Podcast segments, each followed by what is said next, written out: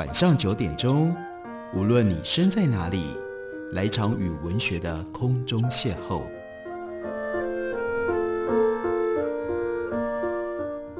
杨照谈书，邀您一同遨游文学世界，认识古今中外的经典之作。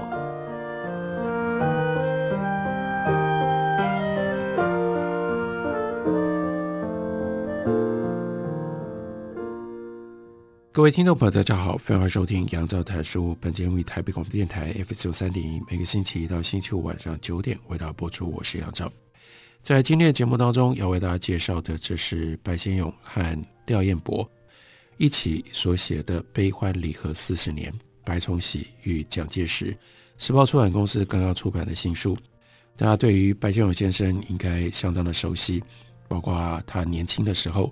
很早就崛起，是一位非常杰出、非常了不起的小说家。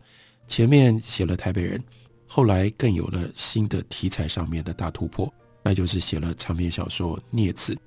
除此之外，在他从美国加州大学退休了之后，他又把很多的精神精力放在推广昆曲，所以因为他的努力，使得昆曲名著《牡丹亭》红遍了海峡两岸。不过，在这里我们要为大家介绍的是另外一位白先勇。这个白先勇，他最重要的身份，他是白崇禧的儿子。这本书是白先勇自己告诉我们，叫做《白崇禧将军传记三部曲》当中的最后一部。第一部曲是《父亲与民国》，这明白的标题，他是以作为白崇禧的儿子，还是这些历史上面的探究跟呈现的。第二部曲呢，是止痛疗伤，白崇禧将军与二二八。现在他跟廖彦博一起合作，交出了《悲欢离合四十年：白崇禧与蒋介石》这套书，一共有三本。前面北伐抗战还有国共内战是由廖彦博所执笔的。第三册关于来到台湾之后的这一部分，则是白先勇写的。不过，不过这本书的主轴还是来自于白先勇，所以要了解这套书，我们还是应该看一下白先勇的序。在白先勇的序里面，他就特别讲到，这二十多年来，也就是一九九四年，他从加州大学退休一直到现在，他一直锲而不舍的要为他的父亲立传。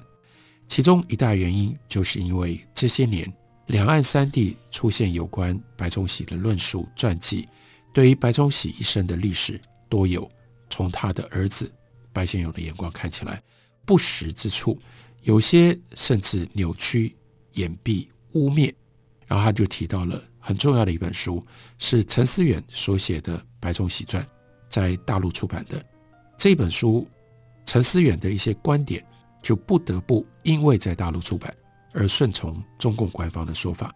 那台湾方面呢，又因为白崇禧。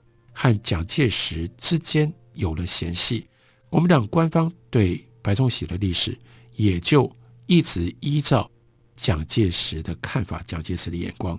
例如说，官方一直宣传这么一回事，这是白先勇在这本书里面特别要澄清的，那就是徐蚌会战，白崇禧按兵不动，国军因而大败。白先勇说，这个目的呢是在诿过白崇禧。替蒋介石解脱责任，白崇禧的一生跟民国史关系密切。白先勇说，一九一一年，父亲十八岁参加辛亥革命武昌起义，见证了民国的诞生。一九二六年北伐，父亲被蒋介石总司令任命为国民革命军参谋长。一九二八年，是白崇禧领军进入到北平，最后完成北伐。那个时候，白崇禧三十五岁。一九三七年抗战，父亲白崇禧是第一个响应蒋委员长号召抗日，八月四日就飞南京就任副参谋总长，辅助蒋委员长抗日八年。战后没有多久，国共内战开打，白崇禧先担任国防部长，后来呢又转任华中剿匪总司令，跟林彪的部队在广西战到最后。一兵一卒，在一九四九年十二月三号从南宁飞离大陆，白崇禧参与了民国诞生，也经历了民国在大陆的衰落。一九四九年十二月三十日，白崇禧在台湾风雨飘摇之际，毅然入台，与中华民国共存亡。他自己的话说，那就叫做向历史交代。白崇禧在台湾度过他最后黯淡的十七年，归葬在台北六张犁的回教公墓，这也是中华民国的领土上。这段话总结了白崇禧的一生，尤其是他跟蒋介石之间的关系。不过每一段拆开来，都有非常复杂的波折。例如说，开头是北伐，蒋介石跟白崇禧相较于北伐的时期。一九二六年北伐，蒋介石独排众议，力邀当时三十三岁的白崇禧出任国民革命军的参谋长。蒋介石信任这一位。非中央嫡系，因为他不是黄埔出身，他不是一路一直跟在蒋介石，跟蒋介石有交情的。他在广西，但是呢，蒋介石认出了白崇禧这一位青年军官有他的才能，所以由他来担任这个重任，是蒋介石独具慧眼，能够赏识白崇禧的军事才能。白崇禧统一广西，那个时候他已经得到了。小诸葛的盛名。不过，蒋介石跟白崇禧两个人在北伐的过程当中相处融洽的时间并不长。几个月后，明的暗的两个人的摩擦就开始浮现出来了。例如说，黄旭初对于北伐这段时期，蒋白两个人的关系是这样评论的：蒋先生确实深爱白崇禧的长才，但又每每对他不满。真是矛盾。这句话一针见血。蒋介石经常批评白崇禧四个字，叫做不守范围。党国元老张晋江力劝说，白崇禧是难得的将才，不要多去节制他，去压抑他。而蒋介石对张晋江的说法是：白崇禧是行，但是和我总是合不来。我不知道为什么，就是不喜欢他。蒋介石的这一番告白，充分说明了他们两个人之间的矛盾。蒋介石一方面他很了解白崇禧的军事才能，可是呢，白崇禧个性刚直，最重要的不喜欢奉承，做事又非常的明快，见机履机，有的时候当然就有恃才傲物、独断独行。因为他出道早，在广西一下子就崛起，在统一广西的过程当中。他就有了很多军事上面的成就，这就犯了蒋介石的大忌，批评白崇禧不守范围。蒋呢，他用人习惯是考虑这个人是不是 loyal，是不是忠贞，不容许有人忤逆他。而且呢，他很喜欢管细节，他不会授权。那白崇禧也曾经向同样属于桂系的另外一位人物李宗仁。跟他抱怨过说，当蒋介石的参谋长，经常都是绑手绑脚，不容易发挥。说穿了，蒋介石跟白崇禧两个人呢，就像一山不容二虎一样，一定会有这种余量的情节。蒋介石看不惯白崇禧的高傲，所以呢不喜欢他。后来白崇禧率领第四集团军一路打进北京，最后完成北伐，北京人民夹道欢迎国民革命军。北方报纸，例如说《天津大公报》，就大幅报道白总，指的当然就是白崇禧，他指挥的这个消息。一时之间呢，白崇禧就变成了推翻北洋军阀的英雄。刚刚提到了那一年，白崇禧才三十五岁，年轻气盛，所以也不了解，这就叫做功高震主。白总指挥在北方的张扬举止，看在蒋总司令的眼里。应该是非常不是滋味。同时，桂系的势力在北伐的期间大肆膨胀，广东、广西、湖南、湖北、北平、天津都在桂系的势力范围以内。于是呢，中央受到了威胁，使得蒋介石必须要处理桂系的问题。刚刚讲到另外一个关键的事情：一九三七年，白崇禧响应蒋委员长号召抗日。非南京就任副参谋总长，但是在这个之前，其实是有一个非常漫长，蒋介石跟白崇禧明白翻脸的这一段过程。但是在北伐国民政府统一中国之后，桂系的少壮军人胡宗铎逃军，爆发了叫做湘变，因为这个时候他们的势力范围在湖南，于是呢展开了叫做蒋桂战争。这是我们一般在讲民国史的时候比较少人知道、比较少被提到的，就是国民政府跟桂系有了军事上的冲突。蒋介石的重要依赖是唐生智，这个第四集团军被唐生智策反，因而呢领导第四集团军的。白崇禧不得不仓皇出走，到什么样程度呢？他搭着日本的轮船逃亡。这个时候，国民政府发命令通缉李宗仁、白崇禧，并且开除他们两个人原来的国民党籍。这一艘日本轮船开到上海黄浦江头，蒋介石密令上海卫戍司令熊式辉派人上船要去捉拿白崇禧，而且。已经在命令上面说，如果拒绝搜查，就叫海军炮舰把这艘船给击沉。换句话说，用这种方式处决白崇禧。这个消息呢，幸好被当时担任上海市长的张定凡听到了，闻风报信，所以白崇禧才及时跳船到另外一艘日轮，然后呢，开到了香港，才险险的。留得一命，这是白崇禧跟蒋介石公开翻脸的一段秘辛历史。我们休息一会儿，回来继续告诉大家，接着又发生了什么事。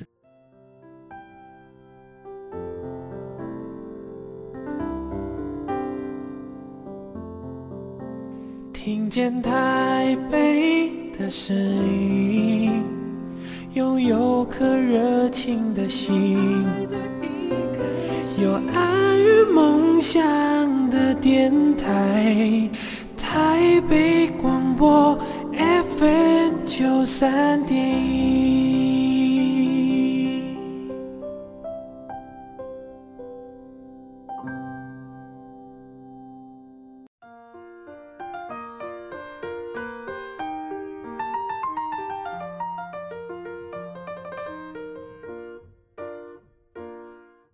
感谢您继续收听《杨照谈书》。本节目以台北广播电台 FM 九三点一，每个星期一到星期五晚上九点为大家播出到九点半。今天为大家介绍的，这是白先勇和廖彦博合著，刚刚由时报出版公司出版的新书《悲欢离合四十年：白崇禧与蒋介石》。白崇禧与蒋介石之间的关系真的非常的复杂，绵延四十年，有着各种不同的波折。前面休息之前提到了。在北伐结束之后，桂系和国民政府翻脸，因而产生了蒋桂战争。蒋桂战争是广西桂系跟中央蒋介石第一次分裂，它的后果影响严重深远。北伐完成是国民党统一中国的黄金时期。其实北伐桂军一路都站在蒋介石这一边，扶助蒋扶助蒋介石打下天下。然而北伐完成。蒋介石就马上发动了蒋桂战争，把桂系给整垮。这是白先勇的历史解释，他的历史的看法。他说，如果当时中央跟桂系是合而不是分，阎锡山、冯玉祥这是山西那边的，恐怕就不敢贸然造反，就不会有一九三一年的另外一场战争，那是中原大战。中国也不会在中原大战之后。又变得四分五裂。一九二七年，蒋介石发动清共之后，当时的中共非常的虚弱。如果中央军跟桂军联合起来剿共，中共恐怕难以抵挡。中国不分裂，日本也就不见得会侵略东北。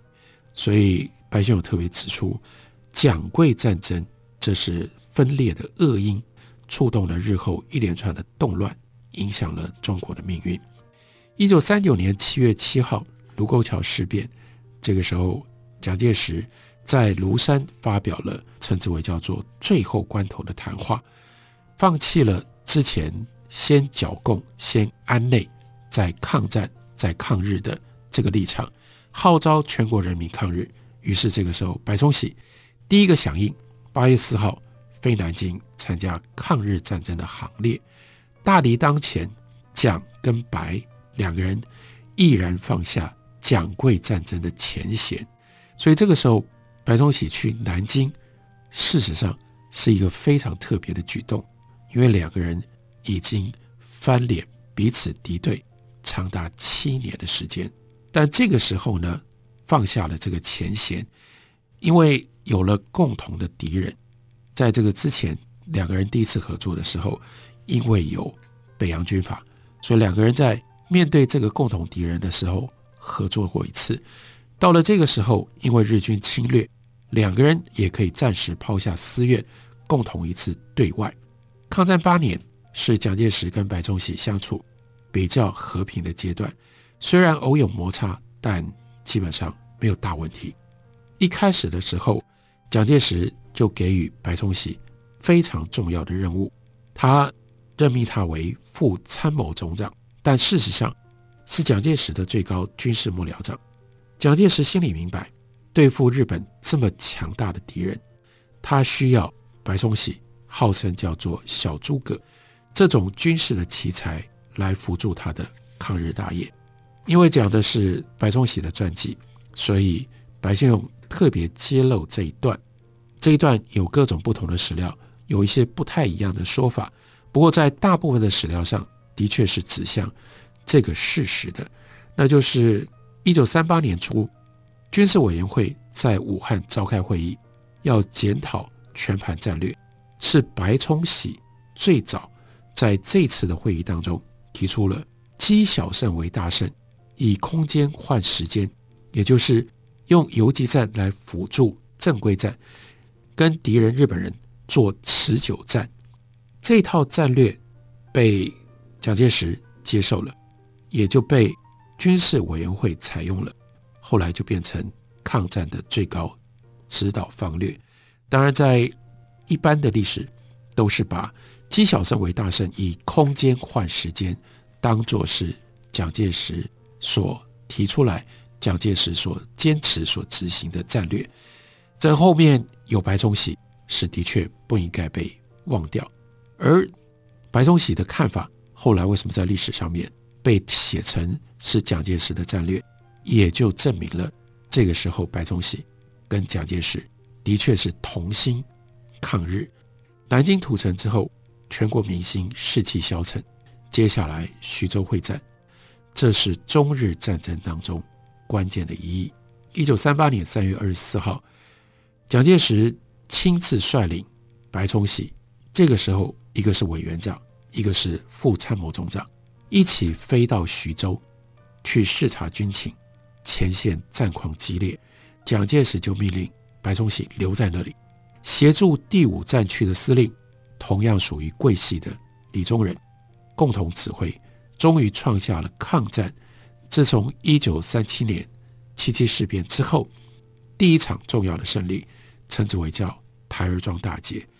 这场战役扭转了抗战以来国军节节败退的颓势，打破了日本叫做“三月亡华”，要在三个月当中就把中国给打垮的，还有皇军无敌的这种神话，使得中国人民。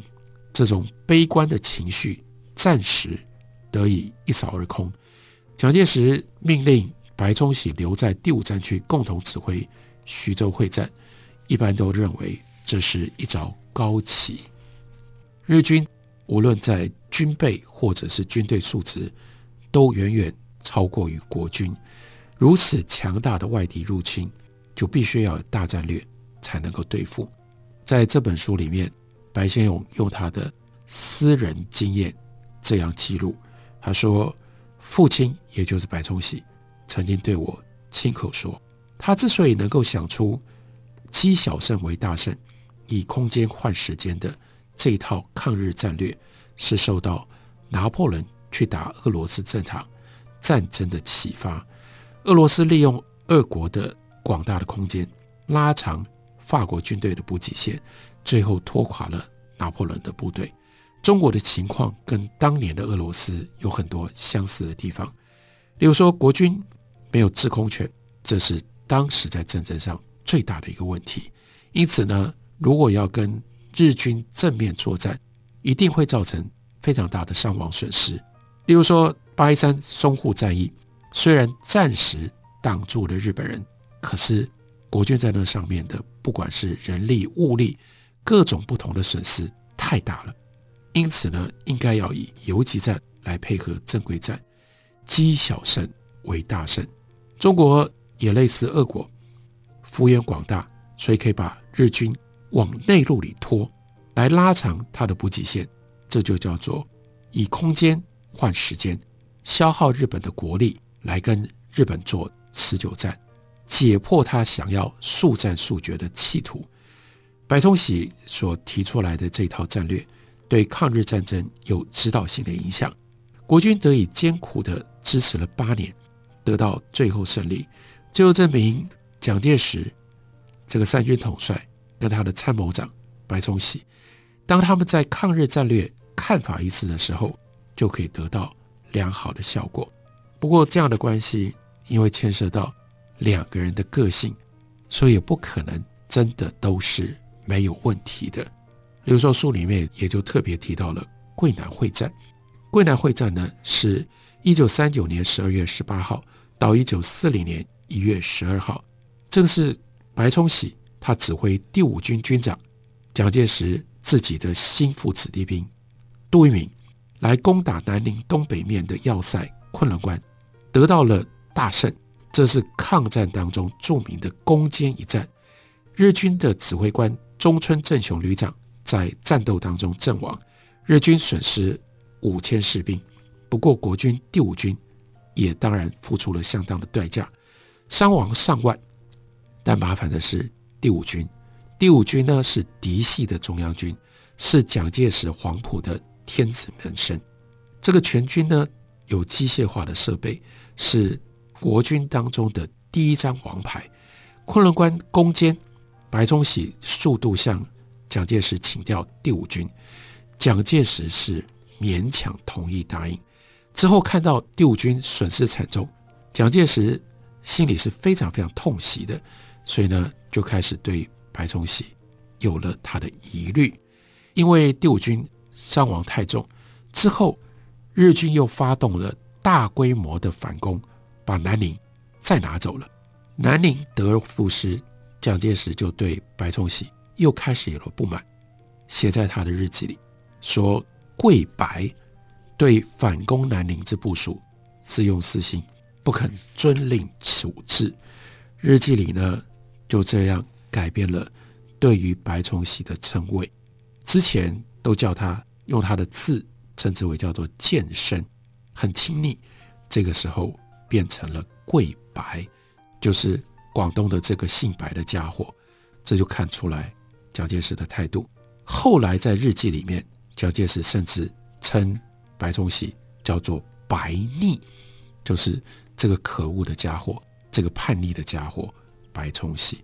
两个人关系恶化，这是从抗战后期就已经显现出来的。到了国共内战，这个状况只是越来越糟，以至于到了台湾之后，蒋介石就彻底把白崇禧给冰冻起来。完全不让他在政治上，更不要讲在军事上有任何的作为，有任何的角色了。这样四十年复杂的关系，记录在白先勇跟廖彦博合著的《悲欢离合四十年：白崇禧与蒋介石》这本新书当中。感谢你的收听，我们明天同时间再会。